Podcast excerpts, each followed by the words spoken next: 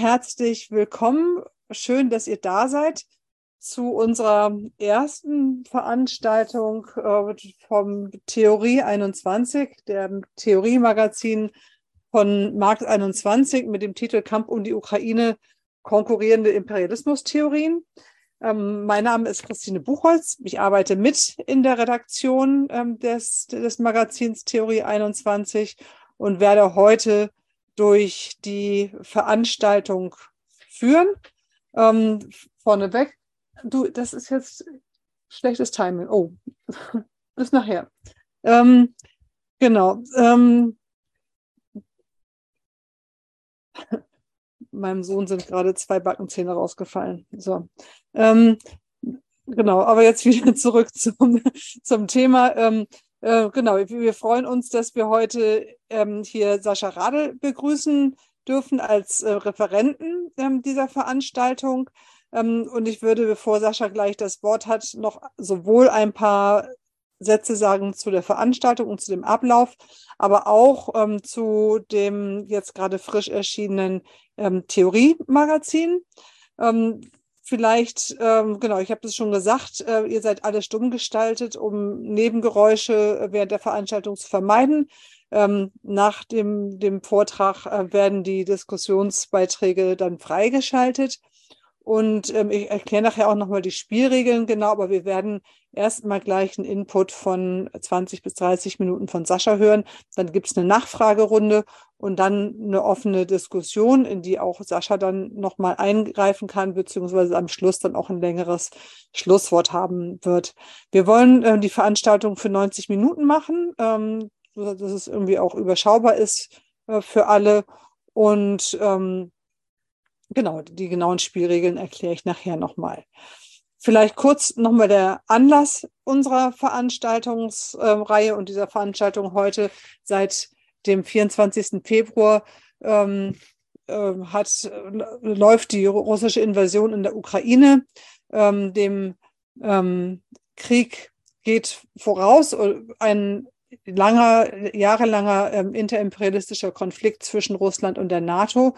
Und auch im Verlauf des Krieges wird immer deutlicher, dass es sich nicht nur um einen Angriff, ähm, Angriffskrieg handelt, sondern um einen ähm, Stellvertreterkrieg. Und ähm, dieser Krieg löst ähm, ja viele, viele Fragen äh, aus, viel ähm, Entsetzen, teilweise aber auch eine regelrechte Hilflosigkeit und Ohnmacht in großen Teilen der Linken.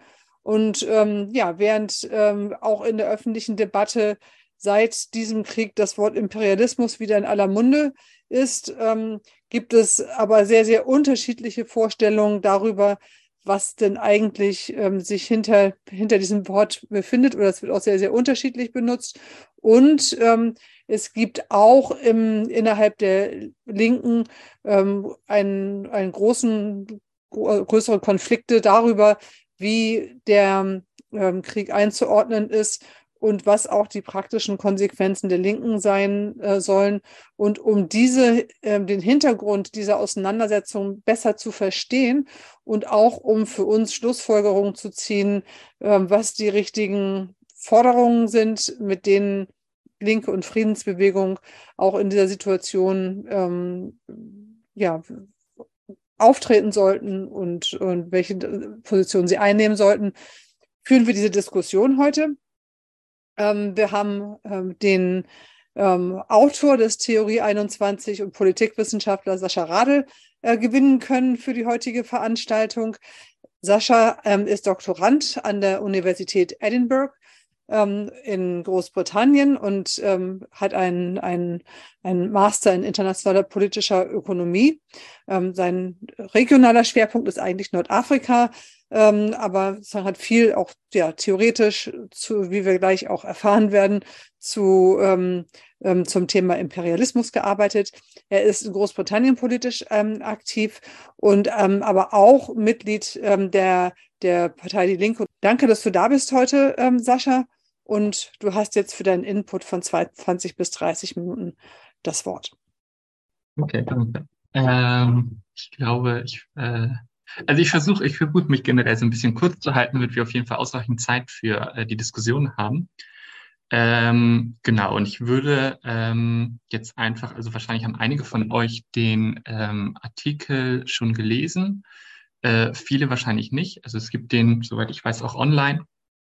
Ähm, und genau, ich werde jetzt einfach ähm, grundlegende Thesen zusammenfassen und ähm, die so ein bisschen erläutern.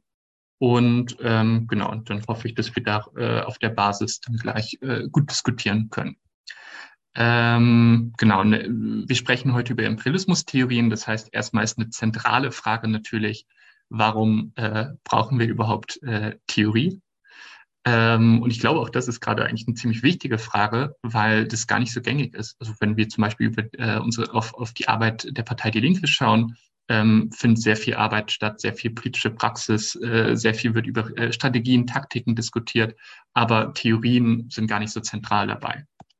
Ähm, ich würde sagen, ähm, es gibt zwei grundlegende Punkte, äh, weswegen wir aber Theorien eigentlich brauchen, gerade auch Imperialismus-Theorien.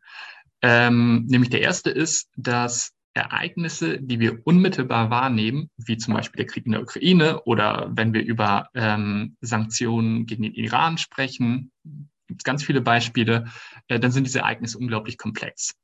Und Theorien helfen uns eben eine bestimmte, auf eine bestimmte Auswahl an Fakten zu schauen. Ähm, also sozusagen die Realität zu sortieren. Äh, beispielsweise sagt mir die, äh, sagt mir eine Imperialismustheorie oder kann mir eine Imperialismustheorie sagen, dass, äh, wenn wir beim Beispiel Iran bleiben, nicht irgendwelche demokratischen Werte für das Handeln westlicher Regierungen relevant sind, sondern eben handfeste geopolitische und wirtschaftliche Interessen. Und der zweite Punkt ist, äh, dass Theorien wichtig sind, um dann, das schließt an den ersten Punkt an, um zu erklären. Ähm, wir können nämlich ein Ereignis wahrnehmen, aber die Erklärung dafür können wir eben in den seltensten Fällen sehen oder fühlen oder was auch immer. Ähm, also bei der, ähm, äh, bei, bei der Erklärung geht es nämlich letztlich würde ich sagen, darum, zu, gerade im, im, marxistischen Sinne zu abstrahieren. Es geht also darum, Zusammenhänge zu erfassen, die über die bloße Beobachtung hinausgehen. Und zu diesen Zusammenhängen gehören dann beispielsweise die Art, äh, wie jeder Staat Teil eines internationalen Staatensystems ist. Ähm, und darüber potenziell jeder Staat in Konkurrenz mit anderen steht. Wie gesagt, wir können nur die Auswirkungen davon, wenn wir dann über Konflikte und Kriege sprechen, wahrnehmen, aber eben mehr nicht. Ähm, und genau, allein auf dieser, auf, auf Basis dieser zwei Punkte würde ich sagen, ja, wir brauchen definitiv Theorien.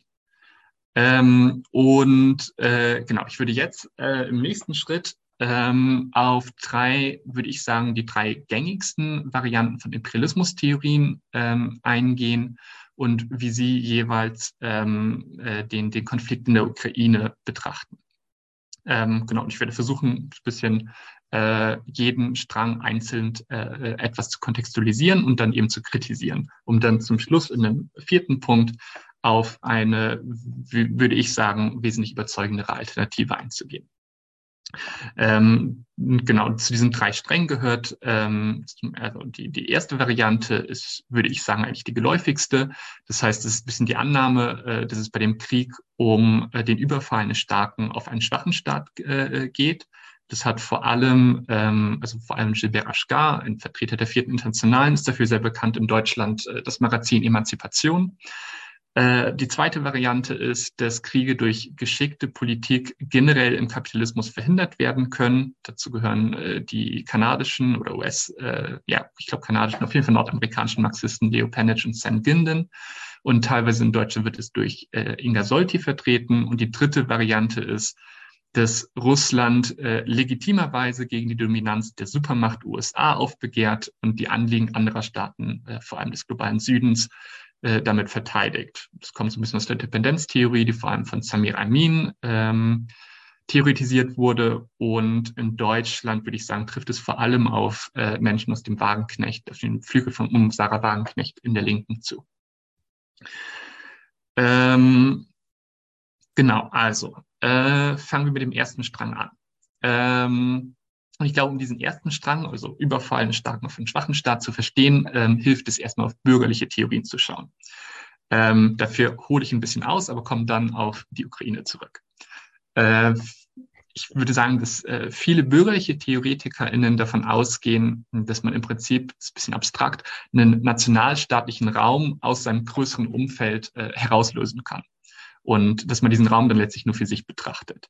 Sie analysieren, analysieren dann die gesellschaftlichen Dynamiken innerhalb eines Staatsgebiets, aber eben ohne die internationale Ebene. Ähm, dadurch werden, also das, das hat den Effekt, dass Gesellschaften letztlich für das verantwortlich sind, was dann rein in ihren Grenzen passiert. Also um das, so, weil es eben so abstrakt ist, konkret zu machen. Eine, eine, eine Beispiel äh, wäre, dass man zum Beispiel sagt, der Nahe Mittlere Osten steckt voller Probleme, zum Beispiel niedriges wirtschaftliches Wachstum, Terrorismus und so weiter. Und das hat eben die Ursache in bestimmten, ähm, kommt man dann eben schneller hin, zu in bestimmten Merkmalen der Menschen der Region, beispielsweise wegen ihrer Religion. Ähm, wir im Westen sind dann dagegen verantwortlich für eine Geschichte der Aufklärung, liberale Demokratie und so weiter. Ähm, in meinem Artikel in Theorie 21 zitiere ich aus einem Interview in der Zeitung Die Zeit, ähm, wo eine, in dem eine Politikwissenschaftlerin zur Ukraine sagt, oder in dem Fall zu Russland, Zitat, in Russland ist häusliche Gewalt seit 2017 nicht mehr strafbar. 8000 Frauen sterben dort jedes Jahr durch Gewalt in den eigenen vier Wänden. Es gibt keinen Aufruhr dagegen. Wir in Europa haben das Gegenteil versucht in den vergangenen 30 Jahren, nämlich Gewalt als etwas Unnatürliches zu betrachten. Das heißt, was hier stattfindet, ist eben diese Isolation von dem, was in Russland stattfindet, äh, was in Russland passiert. Ähm, von allem anderen im Prinzip, alles, was international ist. Das heißt, Imperialismus äh, spielt in dem Fall eben gar keine Rolle und vor allem der Anteil von Imperialismus an den Verhältnissen in Russland. Ähm, es spielt keine Rolle, dass jahrzehntelang Öl, Gas aus Russland gekauft wurde, dass dadurch eine, eine autoritäre Macht äh, gestärkt wurde, der autoritäre Staat gestärkt wurde und dass natürlich Frauenbewegung äh, äh, unterdrückt werden. Ähm, und äh, genau, äh, wenn wir uns aus diesen Gedanken äh, lösen wollen, dann müsste man in dem Fall eben genau diese, diese internationalen Verflechtungen untersuchen. Ähm, und ich glaube, um dann auf Imperialismustheorien äh, in Bezug auf die Ukraine zurückzukommen, dass ähm, die Reduktion des Konflikts um die Ukraine auf einen Überfall eines starken, auf einen schwachen Staat eben genau ähm, auf dieses Problem, was eben, was ich gerade versucht habe zu skizzieren, hereinfällt. Dieses Problem kann man als Methode, also ist der wissenschaftliche Ausdruck dafür, methodologischer Nationalismus, ähm, als solchen kann man es bezeichnen. Ähm, und ähm, genau in Bezug auf die Ukraine ähm, schreibt dann zum Beispiel Gilbert Ashgar, den ich vorhin schon erwähnt hatte, ähm, Zitat, wir sind äh, für die bedingungslose Lieferung von Verteidigungswaffen an die Opfer einer Aggression, in diesem Fall an den ukrainischen Staat, der gegen die russische Invasion eines Territoriums kämpft. Was dahinter steckt, denke ich, ist, äh, dass die Komplexität des internationalen Konflikts in der Analyse ausgeblendet wird. Ähm, das ukrainische Militär steht dann im Prinzip alleine gegen äh, das, das, das, russische Militär. Es fehlt dann kein Wort äh, mehr darüber, dass der, dass der Konflikt durch, äh, durch Waffenlieferungen und die neoliberale Politik von zwei Seiten, eben von Russland genauso wie von Seiten der EU und der USA ausgelöst wurde. Und de facto handelt es sich also eigentlich gar nicht mehr um eine Imperialismustheorie, sondern gerade um das Ausblenden der globalen Verhältnisse. Ähm, das heißt, streng genommen gibt es eigentlich gar keine Imperialismustheorie mehr. Ähm, kommen wir zum äh, zweiten Punkt, äh, zur, zur, zweiten Variante. Ähm, dabei geht es eben um die Idee, dass Kriege wie in der Ukraine eigentlich im Kapitalismus verhindert werden können. Äh, dabei lässt der Ansatz dann den methodologischen Nationalismus, den ich gerade skizziert habe, weitgehend hinter sich. Aber trotzdem gibt es eben ein Problem und das besteht gerade darin, dass Konflikte strukturell im Kapitalismus, äh, also es wird ausgeblendet, dass, dass Konflikte strukturell im kapitalistischen System angelegt sind. Ähm, und ich glaube, erneut hilft es, in, über, in, in bürgerliche Überlegungen zu schauen, um dann zu verstehen, woher dieser Ansatz eigentlich kommt. Ähm, nämlich ab den 1980er Jahren nahmen Auslandsdirektinvestitionen, Handelsströme, insbesondere zwischen äh, Nordamerika, Westeuropa, Japan, äh, später China und Südkorea und so weiter zu. Ähm, und zeitgleich äh, entstehen eben internationale Institutionen, darunter zum Beispiel äh, fällt die, die Weltbank, ähm, die Welthandelsorganisation und so weiter. Ähm, und aus Sicht des Liberalismus, was eben eine bürgerliche Theorie der internationalen Beziehungen ist, äh, zeigte sich dann eben in dieser zunehmenden Verflechtung äh, der Beginn einer neuen kooperativen Weltordnung. Ähm, sehr bekannt dafür ist der Politologe äh, Francis Fukuyama, der hat mal vom Ende der Geschichte gesprochen und sagt dann eben in einem äh, recht berühmten Text, äh, dass frühere konfliktorientierte Theorien der internationalen Beziehungen aus der Zeit des Kalten Krieges, also Realismus, Neorealismus, ähm, sie bedeuten, äh, Zitat, Westdeutschland und Frankreich würden sich wie in den 1930er Jahren gegeneinander aufrüsten. Australien und Neuseeland würden Militärberater entsenden, um den Vormarsch des jeweils anderen in Afrika zu blockieren. Und die amerikanisch-kanadische Grenze würde befestigt werden. Eine solche Aussicht ist natürlich lächerlich. Ohne die marxistisch-leninistische Ideologie ist eine gemeinsame Vermarktung der Weltpolitik weitaus wahrscheinlicher also er spricht, äh, er schreibt in den 1990er Jahren, weitaus wahrscheinlicher als der Zerfall der europäischen Wirtschaftsgemeinschaft im Wettbewerb des 19. Jahrhunderts. Das heißt, Konflikte und so weiter finden eigentlich, sollten gar nicht mehr stattfinden. Und ähm, wenn wir jetzt auf Imperialismustheorien kommen, ähm, ich hatte ja Leo Panitch, Sam Ginden angesprochen, äh, dann würde ich sagen, machen Sie, arbeiten Sie eigentlich in einem sehr, sehr ähnlichen Argument. Ähm, also berühmt ist Ihr Buch äh, The Making of Global Capitalism. Und darin schreiben Sie, äh, die Schaffung stabiler Bedingungen für eine globalisierte Kapitalakkumulation wurde nun durch das amerikanische informelle Imperium erreicht, dem es gelang, alle anderen kapitalistischen Mächte in ein effektives Koordinierungssystem unter seiner Ägädi einzubinden. Also ähm, kapitalistische Explosion führt hier einfach zu einer grundsätzlichen friedlichen Ordnung äh, zwischen, zumindest zwischen den zentralen Mächten. Und äh, das hat natürlich unter US-Macht.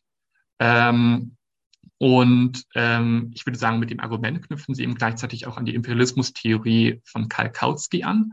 Ähm, Kautsky meinte nämlich äh, kurz vorm Ausbruch des Ersten Weltkriegs, dass äh, Monopolbildung von Kapital, also eben im Prinzip die engere Verflechtung, äh, dazu führen, dass äh, Krieg nicht mehr im Interesse von Kapitalisten sein kann und deswegen eben auf Dauer auch nicht mehr stattfindet. Ähm, das nannte er dann Ultraimperialismus und stellte sich eben äh, beispielsweise gegen äh, den klassischen Marxismus von Rosa Luxemburg und Lenin. Ähm, geht es dann um die Ukraine, äh, steht dieser Strang natürlich vor einem ziemlich klaren, deutlichen Problem, nämlich wie konnte ein solcher Konflikt zwischen wesentlichen Mächten überhaupt möglich werden? Äh, Leo Panitch, äh, eben einer dieser beiden Theoretiker des Strangs, verwies dann zum Beispiel auf außerökonomische Aspekte, um seine Theorie irgendwie zu retten. Er meinte, Zitat, äh, nationalistisches Bewusstsein verschwindet nicht mit der wirtschaftlichen Integration. Äh, das mag natürlich wichtig sein, aber wenn es um eine Imperialismustheorie äh, geht und äh, seine Imperialismustheorie das eben vorher nicht berücksichtigt, berücksichtigt hat, dann ist sie schlichtweg, würde ich sagen, nicht überzeugend. Ähm, das grundsätzliche Problem ist nämlich, dass äh, Konflikte und Kriege zwischen Staaten offensichtlich strukturell im Kapitalismus veranlagt sind. Meine Imperialismustheorie muss das berücksichtigen. Ähm, BefürworterInnen dieses Strangs neigen dann eben dazu, den strukturellen Zusammenhang nicht zu sehen, wodurch es dann letztlich möglich wird, heiße Konflikte durch gute Friedenspolitik zu verhindern. Das macht dann in Deutschland beispielsweise auch äh, Inga Solti. Inga Solti ähm, hat äh, bei den beiden sogar studiert ähm, ist Referent für Frieden und Sicherheitspolitik in der Rosa-Luxemburg-Stiftung, dementsprechend dann eben auch stark von diesem Strang beeinflusst. Ähm, und ich meine, nebenbei hat er definitiv sehr gute Analysen zur Ukraine vorgelegt, sehr gute empirische äh, äh, Analysen. Aber äh, letztlich fordert er dann, ähm, ist eine Rede, äh, die er, glaube ich, im Bundestag zurückgehalten hat, äh, fordert er ähm, eine Politik, die, Zitat, alles dran setzt, das Gewaltverbot in den internationalen Beziehungen wieder durchzusetzen und die eine Politik kollektiver Sicherheit fördert, bei der die legitimen Sicherheitsinteressen aller beteiligten Staaten berücksichtigt werden, die perspektivisch auf eine wechselseitige strukturelle Nichtangriffsfähigkeit orientiert und einer neuen wirtschaftlich, politisch, militärischen, ideologischen Blockkonfrontation ähm, entgegenwirkt ähm, als, also sind natürlich, äh, es ist eine nette Vorstellung, aber ich würde sagen, als Sozialistinnen ähm, sollte uns sehr bewusst sein, dass es eben eine dauerhafte äh, Friedenspolitik, einen dauerhaften Frieden äh, nur ohne Kapitalismus geben kann. Ähm, dann kommen wir jetzt zum äh, dritten Strang. Ähm, und genau, um zeitlich nicht zu krass zu überziehen, äh, werde ich das äh, so ein bisschen kurz machen. Ähm, genau, der dritte Strang ist, ähm, es geht im Prinzip darum, dass äh, die Welt, äh, Weltpolitik, internationale Beziehungen vor allem durch ein Schema analysiert wird, äh, wonach der globale Süden vom globalen Norden abhängig ist. Ähm, und grob ist das eben theoretisiert durch die äh, Dependenztheorie. Ähm, die Dependenztheorie kommt ähm, ursprünglich aus den, ich glaube, 60er Jahren ähm, und äh, hat dann aber eben, es hat dann eine Art Revival äh, stattgefunden, so in den 1980er, 90er Jahren und äh, in Deutschland auch jetzt momentan wieder. Ähm, wichtig, um dieses Wiederaufleben der Dependenztheorie zu verstehen, ist, ähm, denke ich, ebenfalls äh, ein Verständnis der neoliberalen Globalisierung ab den äh, 1980er Jahren. Ähm, nämlich äh, äh, während die, die Arbeiterklasse im globalen Norden äh, zeitweise zumindest geschlagen wurde, eben meistens durch ein sehr repressives Vorgehen des Staates, wie bis, beispielsweise in, in Großbritannien unter Thatcher gegen die Minenarbeiter, ähm, antworten eben auch die ähm, unteren Klassen im globalen Süden mit Streiks und Aufständen. Ähm, und ähm, ich meine, auch im Fall des globalen Südens haben die jeweiligen Staaten mit krasser Gewalt geantwortet. Äh, die Dependenztheorie vernachlässigt dann aber die Kämpfe der Menschen im globalen Norden äh, zugunsten oder die, die, die Kämpfe gegen, was man dann letztlich neoliberale Globalisierung nennen kann. Ähm, und das eben ähm, oder vielleicht noch, noch mehr, es ist nicht nur so, dass es diese Kämpfe vernachlässigt, sondern eben Dependenztheorie auch noch eine Art gemeinsame Front zwischen Arbeiterinnen und, und Kapital konstruiert ähm, und verlagert dann ihren Blick letztlich auf Menschen im globalen Süden und auf die setzt sie dann eben die Hoffnung. Ähm, und aus der Analyse folgt dann, dass Imperialismus letztlich nur auf den Westen angewendet wird und der globale Süden aus dem Abhängigkeitsverhältnis zum Westen eben ausbrechen muss. Äh, für Samir Amin, äh, der eben ein sehr, sehr bedeutender Theoretiker der Defense-Theorie war, äh, geht das nur durch eine Art Abkopplung vom Weltmarkt. Er spricht dann von der, Zitat, Weigerung, die nationale Entwicklungsstrategie den Imperativen der Globalisierung zu unterwerfen. Es geht letztlich also um eine alternative, bewusst nationalstaatliche Entwicklungspolitik, äh, die ähm, im Stalinismus letztlich verankert ist. Ähm, in Deutschland sind, denke ich, vor allem äh, die marxistischen Professoren Ulrich Brandt und Markus Wissen äh, bekannt für das Wiederaufbereiten der Dependenztheorie. Das ist ähm, im Prinzip die Grundlage für ihr, ihr ähm, recht bekannt gewordenes Buch zur ähm, imperialen Lebensweise. Und ähm, also die Idee ist ganz, ganz, ganz grob skizziert, dass eine Art gemeinsame Lebensweise im globalen Norden existiert und die beruht auf der Ausplünderung des globalen Südens. Ähm, beide haben aber, soweit ich weiß, sich nicht zur Ukraine geäußert. Und ich glaube auch, sie haben, sie, sie würden eine andere Meinung haben als der Mainstream der Dependenztheorie. Der ähm, hier hatten mich zum Beispiel äh, Samir Amin, ähm, die Meinung vertreten, dass Russland eine Art Fürsprecher der Anliegen des globalen Südens im Kampf gegen die USA äh, sind. Also er schrieb dann zum Beispiel noch 2014 äh, zu den Maidan-Protesten in der Ukraine, Zitat, die Politik Russlands, wie sie von der Regierung Putin gestaltet wird, Widerstand gegen das Projekt der US-geführten Kolonialisierung der Ukraine und andere Länder der ehemaligen Sowjetunion in Transkaukasien und Zentralasien zu leisten, muss unterstützt werden. Es geht also beim Vorgehen Russlands sogar für ihn um eine Art antikolonialen Befreiungskampf. Ähm, und wie gesagt, ähm, in Deutschland werden sehr, sehr ähnliche Thesen ähm, vom Lager um äh, Sarah Wagenknecht in der Linken vertreten. Ähm, das Problem ist natürlich offensichtlich, Russland ist ein autoritäres Regime und es hat in diversen Ländern, darunter Syrien, eine brutale äh, und konterrevolutionäre Rolle gespielt. Und ich denke nicht, dass wir, äh, aus, dem, äh, dass wir aus diesen Gründen das, das gegenwärtige Russland als irgendeiner, in irgendeiner Weise antikolonial oder antiimperialistisch oder was auch immer einschätzen sollten. Ähm, genau, kommen wir dann jetzt zu meinem äh, letzten Punkt und das ist nämlich die Alternative. Ähm, ich habe jetzt über äh, drei Varianten gesprochen der Imperialismustheorie. Ähm, ich würde noch mal kurz zusammenfassen. Äh, die erste, ähm, äh, in dem ersten wird der Krieg rein als Angriff eines äh, starken Staates gegen den schwachen Staat äh, gesehen. Und ähm, genau das Problem ist, dass es zu einem äh, methodologischen Nationalismus, also die Isolation nationaler Verhältnisse vom komplexeren äh, äh, Weltsystem führt. Das zweite war die Ansicht, dass eine Verflechtung von, äh, dass es eine Verflechtung von Kapital gibt und die große äh, äh, und dadurch große und heiße Konflikte verhindert werden können, was dann aber bedeutet, dass zwischenimperialistische Kriege als struktureller Bestandteil des globalen Kapitalismus ausgewendet werden. Und die dritte war eben die Dependenztheorie, die dazu führt, dass Imperialismus nur auf westliche Staaten bezogen wird, wodurch Russland eine Art widerständige Rolle zugewiesen werden kann. Ähm, die Alternative, die ich grob skizziere, ist die von Alex Kalinikas. Äh, die hat er in seinem Buch Imperialism in the Global Political Economy, was sehr zu empfehlen ist, äh, dargelegt. Ähm, und darin behandelt ähm, oder erklärt der Imperialismus durch, Zitat, das Zusammenspiel von kapitalistischen und territorialen Logiken der Macht und des wirtschaftlichen und geopolitischen Wettbewerbs. Das bedeutet also, Imperialismus beruht auf zwei Logiken, einer geopolitischen und einer wirtschaftlichen. Ähm, und das führt zu der Möglichkeit, dass äh, Geopolitik eben nicht auf Wirtschaft reduziert werden muss.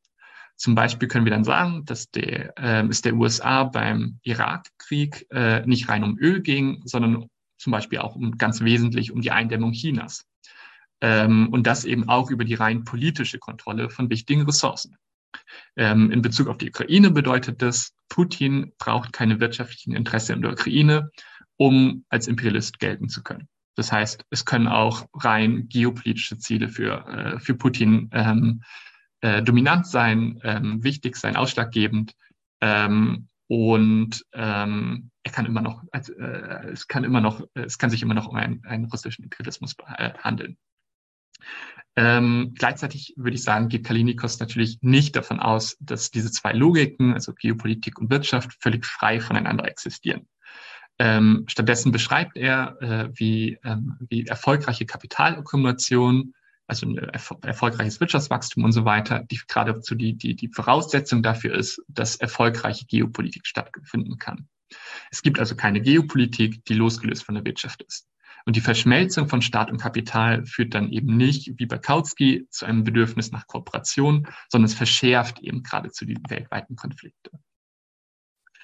Ähm, um äh, dann diesen Gedanken für eine Analyse des Konflikts in der Ukraine als Startpunkt zu nehmen, ähm, äh, ja, würde ich sagen, also es bedeutet dann eben, dass wir erstmal eben vom, vom Weltsystem ausgehen und dadurch eben nicht in diesen, äh, was ich eben als, als methodologischen Nationalismus skizziert habe, äh, verfallen. Und hier zeigt sich dann, dass es sehr wohl äh, harte Interessen der USA und NATO in der Ukraine und, und USA und EU bis insgesamt der NATO in der Ukraine gibt. Wir können also durchaus von einem äh, zwischenimperialistischen Konflikt als Ausgangspunkt sprechen. Äh, für Außenministerin Annalena Baerbock äh, geht es im Kampf gegen Russland zum Beispiel darum, Zitat, Russland zu ruinieren. Und Frankreichs Wirtschaftsminister meinte äh, vor kurzem, Zitat, wir werden einen vollständigen wirtschaftlichen und finanziellen Krieg gegen Russland führen. Wir werden den Zusammenfall der russischen Wirtschaft bewirken. Ähm, in meinem allerletzten Punkt möchte ich noch kurz was dazu sagen, welche Taktiken aus dieser Theoretisierung folgt. Ähm, Nämlich ein Effekt ist, dass wenn wir den Staat im geopolitischen und wirtschaftlichen Wettbewerb verordnen, dann bedeutet das eben, dass diese äh, Zwänge, also der Zwang zur imperialistischen Durchsetzung auf jeden Staat und auf jede Regierung wirkt.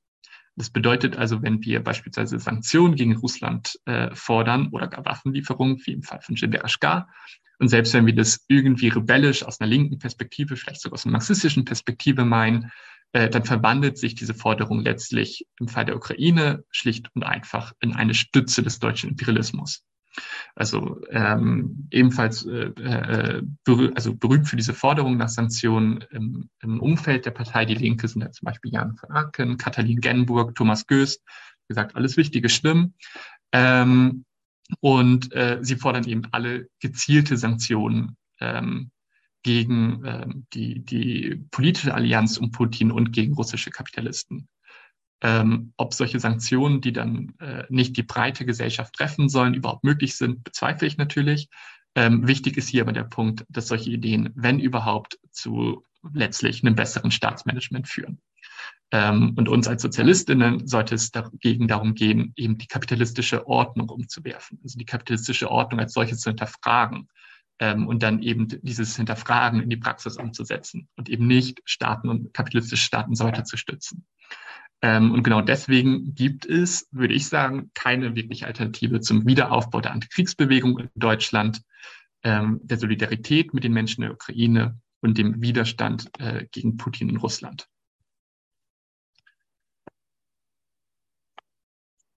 Genau, das äh, Ah, ich kann vom gerade nicht jetzt. Ah, jetzt.